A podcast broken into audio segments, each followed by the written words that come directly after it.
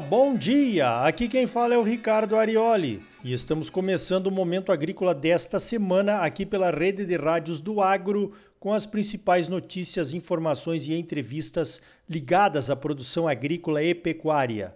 O oferecimento é do Sistema Famato Senar, Sistema Sindical Forte e Agropecuária Próspera, e Cicred. Gente que coopera cresce. Venha crescer conosco, associe-se ao Cicred.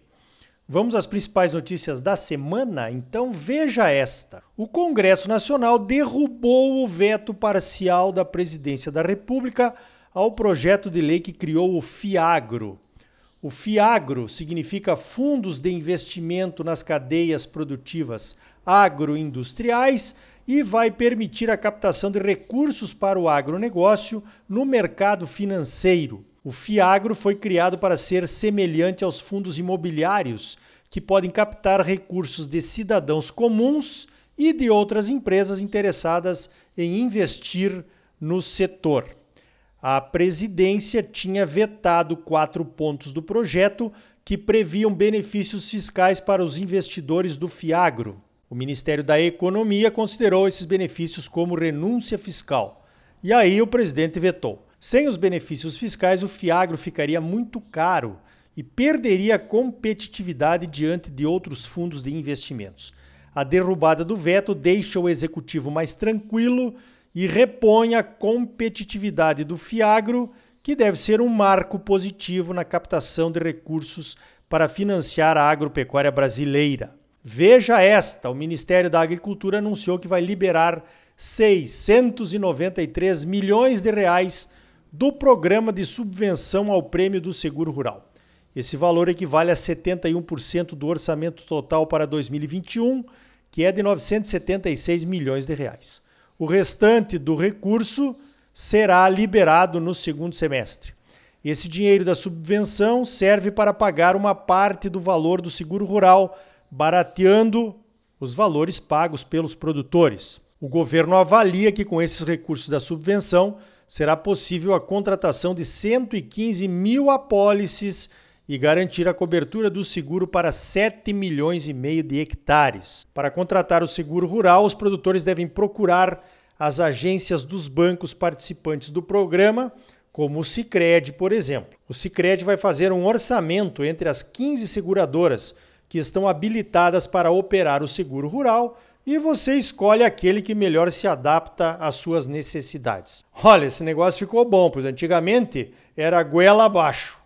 Agora, desta forma, tem competição entre as seguradoras. Pois então, essas boas notícias de derrubada de vetos sem reclamação do governo e de liberação de recursos sem atrasos estão relacionadas entre si. E a relação tem a ver com o crescimento do produto interno bruto do Brasil, o PIB, que é a soma de tudo o que foi produzido no país. O PIB do Brasil cresceu 1,2% no primeiro trimestre de 2021, em comparação com os últimos três meses de 2020.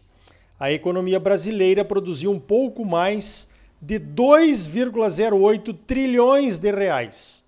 Esse crescimento do PIB mostra claramente que a economia do Brasil está se recuperando.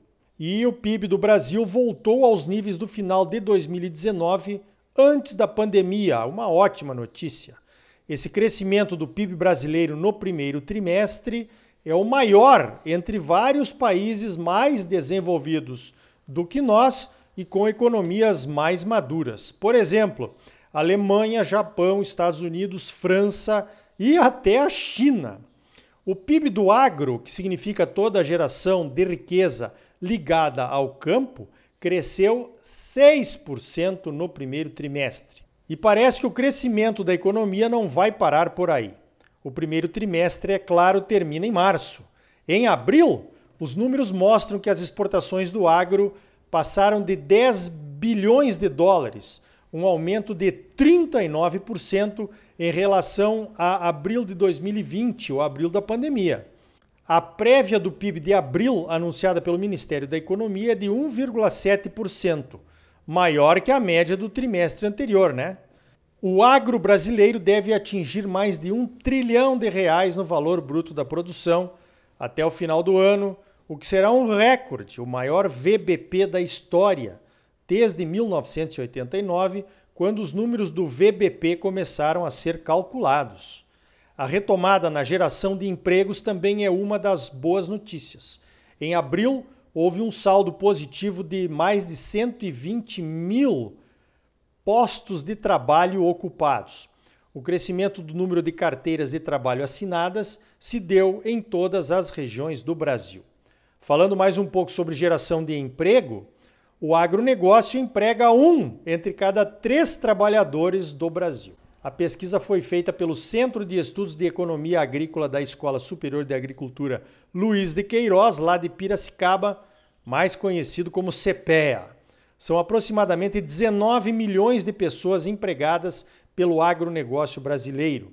Quando falamos em agronegócio, estamos incluindo toda a cadeia de produção, desde os trabalhadores do campo, os trabalhadores da indústria de insumos e também os trabalhadores das indústrias de transformação, como as carnes, por exemplo.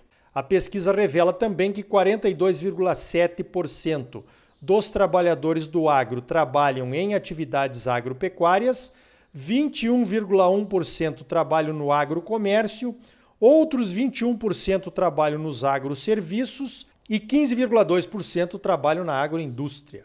Nós já sabemos que o agronegócio é o principal motor do desenvolvimento do Brasil, né? E tem mais gente de olho nisso e faturando. Os governos dos estados, por exemplo. Aqui em Mato Grosso, o secretário de Fazenda Rogério Galo apresentou o relatório sobre o cumprimento das metas fiscais do primeiro quadrimestre de 2021, na última segunda-feira. A receita total do Estado cresceu 26,2% nos primeiros quatro meses de 2021, em relação ao ano anterior. Trata-se de um crescimento recorde impulsionado pelo agronegócio, que sozinho teve um crescimento de 33,7% aqui em Mato Grosso no primeiro quadrimestre deste ano. O agro de Mato Grosso exportou 10 bilhões de reais a mais nos primeiros quatro meses do que em 2020. O ICMS também cresceu muito, cresceu 22%. O ICMS cresceu 60% na agropecuária, 25% no comércio e nos serviços e 40% na indústria. Esse crescimento do ICMS permitiu um repasse aos municípios 32,1% maior do que foi repassado em 2020. As despesas do Estado cresceram 6,2%. Então tá todo mundo contente? Parece que não.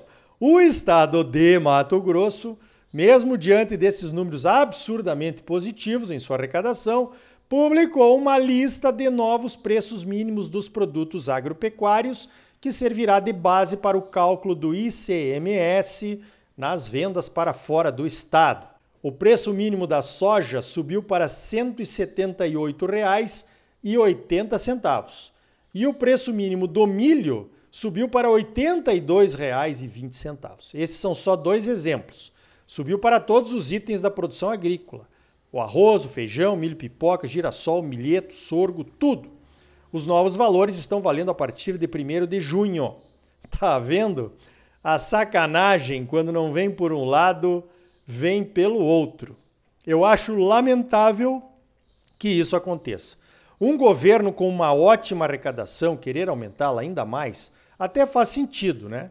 Mas numa época de pandemia, onde ainda nós temos pessoas, muitas pessoas em risco alimentar, precisando da ajuda do governo federal para comprar a cesta básica, aumentar os impostos da cesta básica não me parece correto. É mais ou menos uma postura de urubu, né? Espera a ajuda do governo federal aos mais necessitados, que vão ter o seu poder de compra de alimentos diminuído porque o Estado aumentou os seus impostos, a sua arrecadação. A Famato e o IMEA já entraram em campo para negociar. Tem muita gente que vendeu milho futuro a 30 reais a saca para receber agora, na colheita que está começando. Agora, com esse preço mínimo para cálculo do ICMS a R$ 82,00, o valor do imposto vai quase triplicar. Falando em sistema Famato Senar, o AgriHub, que é o braço de inovação e tecnologia do sistema, está começando na próxima quarta-feira, dia 9 de junho, uma série de lives para discutir com o setor de máquinas e equipamentos agrícolas o valor das tecnologias embarcadas em seus produtos. O título das lives é Como tirar proveito de toda a tecnologia embarcada nos maquinários agrícolas? Olha, nós estamos pagando muito caro e conseguindo usar muito pouco. Como podemos então destravar essas tecnologias, hein? A fabricante Fendt é a primeira convidada na quarta-feira às 19 horas, também conhecida como 7 da noite, horário aqui de Mato Grosso. As outras fabricantes também já estão agendadas para participar. Confira as datas de cada uma no site da Famato e do AgriHub. Olha, o AgriHub também está fazendo a sua estreia no Instagram. Se você é adepto, pode acompanhar por lá. Então tá aí. No próximo bloco, vamos até a Europa saber o que podemos fazer para diminuir a volatilidade do prêmio da soja convencional. Tem ano que tem, tem ano que some. O Instituto Soja Livre participou de um webinar com o mercado alemão e fizemos propostas. É logo depois dos comerciais. E ainda hoje, os riscos de basear as suas decisões de compras de insumos na relação de troca e também conheço o Manifesto por uma Nova Forma de Comunicação para o Agro, com o mestre, o José Luiz Tejon. E aí, tá bom ou não tá? É claro que tá bom, você só merece o melhor. Então não saia daí. Voltamos em seguida com mais momento agrícola para você, num oferecimento do Sistema Famato Senar, Sistema Sindical Forte e Agropecuária Próspera. E gente que coopera cresce. Venha crescer conosco. Associe-se ao Sicredi Voltamos já.